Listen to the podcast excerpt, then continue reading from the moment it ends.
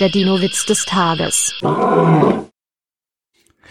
Weppelmann war auf Dinosaurierjagd.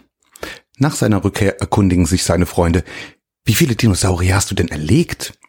Weppelmann zögert, doch gibt schließlich zu, Dinosaurier leider keinen.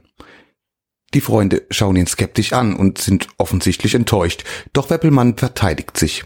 Ihr habt ja keine Ahnung. Keiner ist für Dinosaurier schon ganz schön viel. Der Dino-Witz des Tages ist eine Teenager-6-Beichte-Produktion aus dem Jahr 2023.